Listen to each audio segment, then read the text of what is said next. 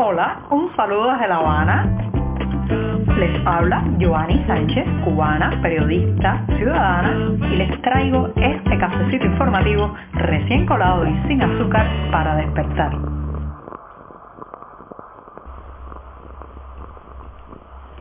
Martes soleado, martes de noticias, martes de información. Así estoy empezando este programa de hoy donde iniciaré también hablando del derecho de autor. Sí, ese, ese tema tan sensible en la realidad cubana actual. Pero antes de decirles los titulares de este 15 de marzo de 2022, voy a pasarme a servir el tradicional cafecito con el que Comparto junto a ustedes las noticias, así que lo pongo en la taza y mientras se refresca les comento que en un inicio voy a hablar de la nueva legislación sobre derecho de autor en esta isla que obligará a pagar una cuota en los negocios privados que utilicen ciertas bandas musicales, ciertas canciones y ciertos productos que, bueno, pues tienen una autoría y eh, los dilemas éticos que esto plantea también, sobre todo, señoras y señores, porque vivimos bajo un Estado que es el mayor pirata de todo el país. En un segundo momento, más de una treintena de cubanos están varados en la frontera con Polonia, piden ayuda, es un caso de una gravedad extrema, hay niños, están pasando frío, no tienen alimentos y no les permiten acceder a territorio polaco y están huyendo muchos de ellos de la invasión rusa a Ucrania. Mientras tanto, tres años sin material para prótesis dentales ni totales ni parciales en las clínicas y policlínicos estatales de esta isla. Así que imagínense lo que están pasando todos los pacientes que necesitan este tipo de insumo para sobrevivir, para masticar, incluso para tener una vida social normal. Y por último, pues el azul y el amarillo, La Habana. La Habana se sigue coloreando con la bandera de Ucrania. Varias sedes diplomáticas se han sumado a esta iniciativa y también, también se ven en las tendederas, sobre un bolso, en un brazo, eso, ese color que recuerda la bandera ucraniana. Dicho esto, presentados los titulares y servido el café, el programa de martes ya puede comenzar. Si eres de los que te gusta estar bien informado, síguenos en 14ymedio.com. También estamos en Facebook, Twitter, Instagram y en tu WhatsApp con este cafecito informativo.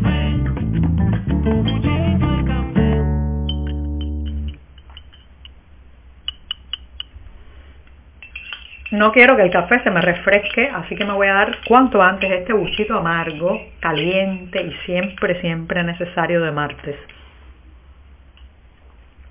Después de este buchito que me permite seguir la jornada informativa con mucha más energía, paso a un tema que tiene que ver con el derecho de autor. Señoras y señores, no hay nada que dignifique más en la creación, ya sea intelectual, artística o periodística, que reconocer, reconocer la autoría de otro, reconocer el sacrificio que llevó a alguien a crear determinada obra, determinado producto, determinado servicio. Bueno, pues eso es muy sensible cuando a creación artística y musical se trata y en una nueva legislación intenta poner orden en el caos aquí dentro de Cuba para que, bueno, pues los que utilicen, por ejemplo, música eh, creada por otros, pues paguen un derecho de autor, especialmente una legislación dirigida al sector privado, al sector por cuenta propia que utiliza, por ejemplo, muchas veces bandas musicales y canciones en sus centros recreativos, gastronómicos, en los clubes nocturnos. Bueno, hasta ahí parece excelente que se les reconozca eh, la obra a esos creadores y que también reciban un beneficio material por la difusión de una pieza musical que les costó años de esfuerzo, años de talento, años también de formación para llegar a ella. El problema es que esta nueva legislación llega en un país donde el principal pirata es el Estado. Sí, así como lo escuchan. Este es un Estado pirata que se ha dedicado por décadas y con total impunidad a saquear el patrimonio creativo de otros sin pagar ni un centavo. Lo ha hecho con los artistas dentro de las fronteras nacionales, pero también lo ha hecho con escritores, directores de cine, músicos de otras partes sin dar un centavo a cambio. Usted encienda cualquier emisora de radio dentro de Cuba, mire cualquier canal de televisión y apunte, y apunte los materiales de factura extranjera, que son la gran mayoría, y pregúntese si se paga derecho de autor por la reproducción parcial o total de estas obras? Bueno, pues la respuesta ya la imaginará. No, este es un Estado pirata, saqueador, que se atreve a transmitir eh, películas que están recién estrenadas en el mundo, las transmite en el horario estelar de la noche del sábado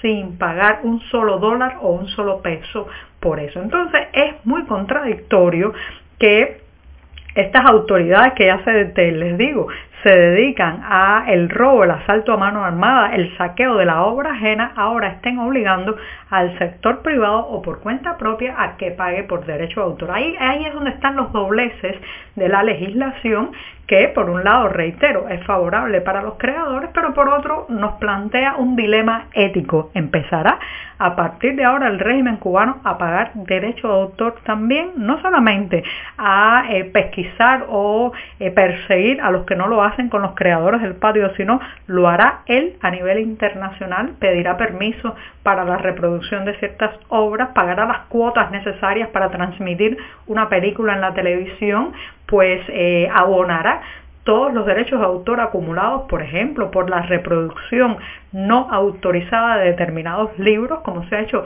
tan impunemente en las editoriales del patio, uno deja la pregunta así abierta porque el problema es que no se puede legislar en calzoncillos. Usted no puede promover que otros acaten la ley cuando usted la viola todo el tiempo. Estamos contigo de lunes a viernes a media mañana cuando el café se disfruta mejor. Comparte conmigo, con tus amigos e infórmate con este cafecito informativo.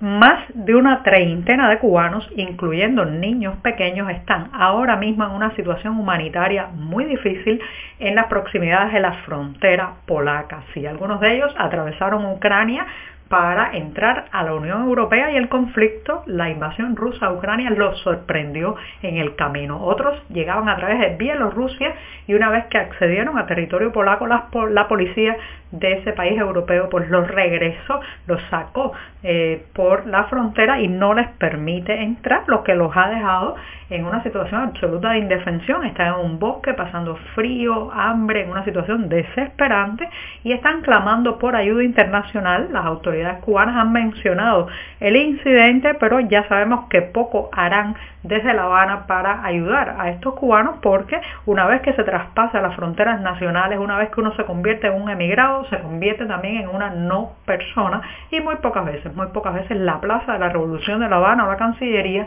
ayudan a los emigrados cubanos por el mundo. Así que reitero, más de una treintena de nacionales están varados en la frontera con Polonia en una situación humanitaria muy difícil, pasando frío a bajísimas temperaturas, eh, sin alimentos y sobre todo con la incertidumbre de qué va a pasar con su futuro inmediato. Más de tres años, ese es el tiempo que llevan esperando muchas personas a lo largo de toda Cuba para poder acceder al servicio de una prótesis dental, ya sea completa o parcial. Al principio las autoridades pues eh, justificaron la falta de servicios de este tipo en los policlínicos y en las clínicas estomatológicas en dependencia de la pandemia y suspendieron muchos de los servicios que no eran de urgencia en este sector. Lo cierto es que pasado el pico de contagios y reiniciado el servicio estomatológico en muchos de estos lugares, los pacientes se han encontrado con la realidad de que no hay materia prima para la confección de prótesis dentales, como escuchan. El país no tiene dinero para importar los materiales y mientras tanto cientos o miles de personas a lo largo del país están teniendo dificultades para consumir alimentos, masticar y también en su vida social, porque eh, la falta de estas prótesis afecta muchísimo el día a día, el contacto con otras personas, el salir a la calle, el estar en interacción eh, con otros individuos porque lamentablemente bueno provoca un menoscabo muchas veces de la autoestima. Así que no se sabe cuándo se va a resolver el problema aunque si usted se sumerge en el mercado informal encontrará quién tiene quién sí tiene material para prótesis a precios bastante elevados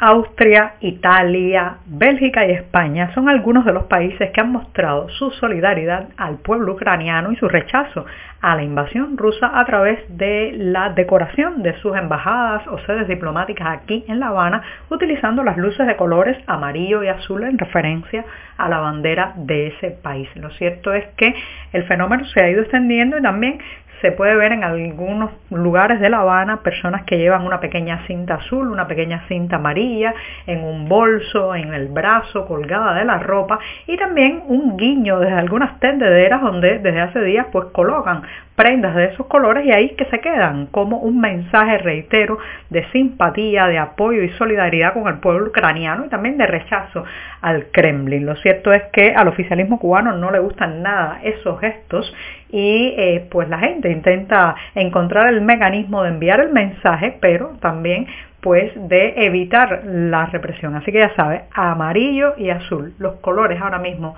de la solidaridad con Ucrania. Por hoy es todo. Te espero mañana a la misma hora. Síguenos en 14medio.com. También estamos en Facebook, Twitter, Instagram y en tu WhatsApp. No olvides, claro está, compartir nuestro cafecito informativo con tus amigos.